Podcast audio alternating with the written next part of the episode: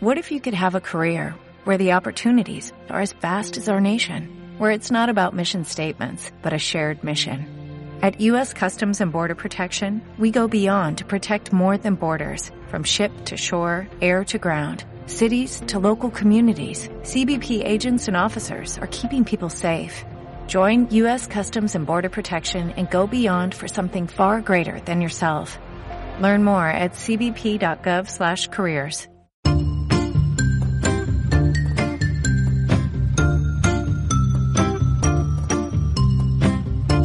Y aún nos, quedan unos minutitos, pocos, pero lo prometido era deuda y decíamos que teníamos ganas de, eh, de alguna manera, dejarle a, a, toda nuestra audiencia con conocimiento de cómo se viene el año 2021 en el plano electoral, tanto que lo seguimos nosotros aquí en, en la pizarra. No, no terminamos de, siempre estamos ahí pendientes de qué ocurre en esta contienda electoral, en la otra. Bueno, yo creo que era necesario, eh, bueno, que vean, que vean cómo se viene este año en disputa uno más, un año en disputa más, en América Latina, en Europa y en el mundo. Y hay citas electorales importantes para anotar. Así que le pedimos a nuestra gente que nos escucha papel y lápiz y si no, nuestra Cintia de redes seguramente lo va a poner todo muy bonito ahí en nuestro, ¿no? En Twitter, en Facebook, en Instagram porque no se pueden perder eso. ¿Qué hay en enero? Hay elecciones, en febrero, en marzo, las más interesantes. Esta me gusta, esta no me interesa, esta me preocupa. Bueno, Abraham, ahí tienes un poquito de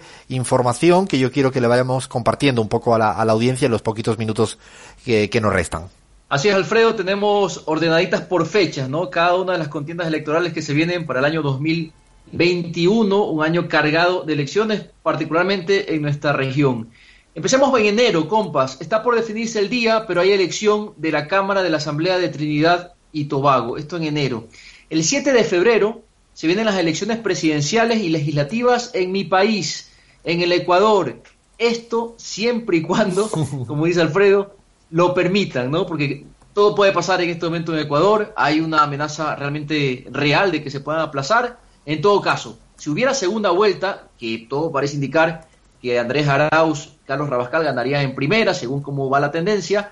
Eh, si hubiera segunda vuelta, se haría el 11 de abril, Alfredo. Insistimos, si el CNE no aplaza todo, ¿no? Hay que estar pendiente, ¿no? Porque, bueno, hay que ver, hay que ver, porque ya van llegando tarde la impresión de papeleta, lo decíamos antes en el, en el programa, lo cual es una señal, no han definido quiénes son los candidatos, lo cual es otra señal, la discusión interna entre contencioso y, y tribunal electoral es otra señal, pero está previsto para febrero una contienda electoral determinante no solo para el pueblo ecuatoriano, sino para esta América Latina que ha ido virando eh, hacia el polo progresista en los últimos tiempos. El 28 de febrero se vienen las elecciones legislativas y elecciones municipales en El Salvador, compas. El 7 de marzo tenemos elecciones importantes, ¿no? Son las elecciones subnacionales de Bolivia. Alfredo, no sé si quisieras apuntar algo aquí. A la vuelta de, de la esquina está, y es interesantísimo, porque sí. era lo prometido también por parte de Luis Arce, si ganaba, respetar el calendario electoral subnacional. Y es, es curioso porque Evo Morales vuelve a asumir la jefatura de campaña del MAS a nivel subnacional y van a haber eh, algunos feudos en juego importante. Por ejemplo, y lo digo así, Adriana Salvatierra parece que se presenta a ser la alcaldesa de, la, de Santa Cruz, de las ciudades de las más importantes. Vamos a ver qué ocurre y el resultado pues seguirá reordenando el campo político electoral en Bolivia. ¿Qué más hay por ahí?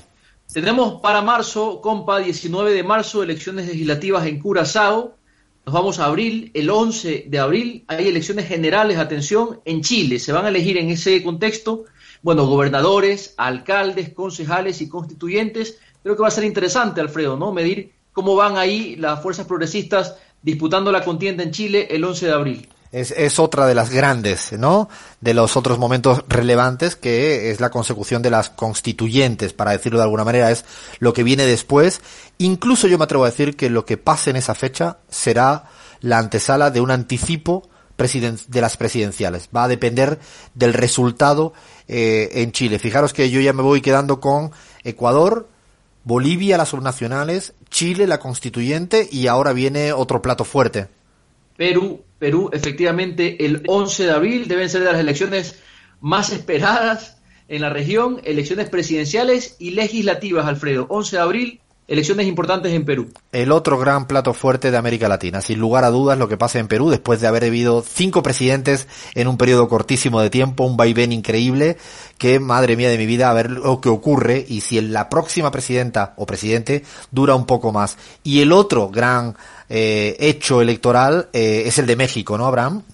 Efectivamente, el 6 de junio se vienen las elecciones federales y las elecciones estatales en México. En ah. junio Perdón, Abraham, ahí, en México, sí, en México hay otro, otra cosa en juego que podría pasar y es que eh, se pueda también anticipar un referéndum revocatorio, porque hay que recordar que el presidente AMLO lo, lo permite esa posibilidad, evidentemente hay que recoger las firmas y los trámites legislativos por donde venga, pero estas elecciones eh, que cambian las cámaras serán fundamentales y relevantes también para un país con una fuerza progresista encabezada hoy en día por AMLO fuertemente.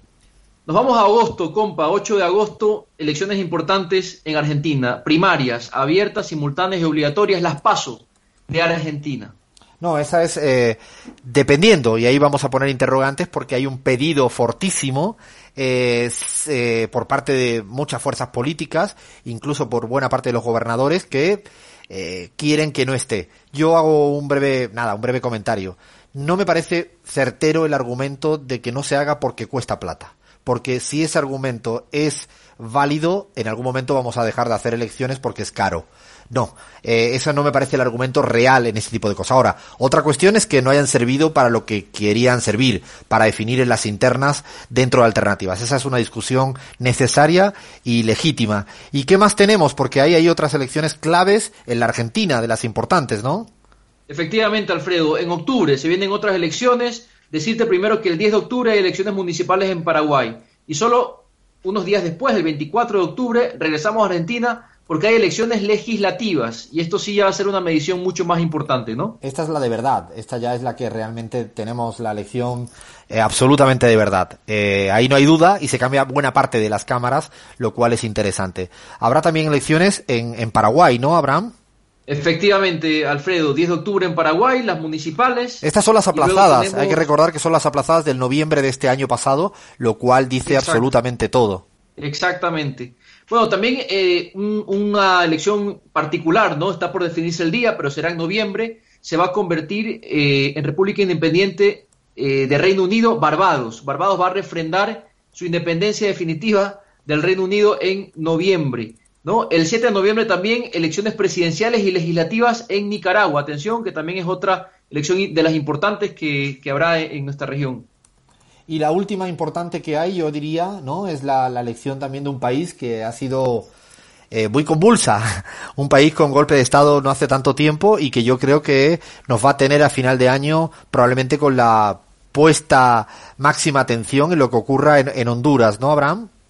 Efectivamente, Alfredo el 28 de noviembre, elecciones generales en Honduras. Y bueno, decir que unos días antes, el 21 de noviembre, no nos podemos olvidar de esta, son las elecciones presidenciales y legislativas en Chile, 21 de noviembre, de las grandes contiendas que se esperan para el 2021. Bueno, yo creo que hay ahí, fíjense que hay platos fuertes de los relevantes en América Latina. Vamos a dejar seguramente en nuestras redes sociales el listado añadido que tenemos de otros lugares afuera de América Latina, pero había tanta importancia de elecciones en América Latina que yo me quedo, al menos desde nuestra perspectiva, lo que va a pasar en, nuestro país, déjame que, lo haga un poco mío, Abraham, Ecuador, el, en febrero, también el caso eh, de Bolivia, las subnacionales, el caso mexicano, ¿no? Y el caso peruano, eh, fundamental, porque es presidenciales. Chile con la constituyente, finales de año Chile presidencial, puede que sea anticipado, Argentina legislativa, o sea, no nos vamos a aburrir. A los que nos divierte de verdad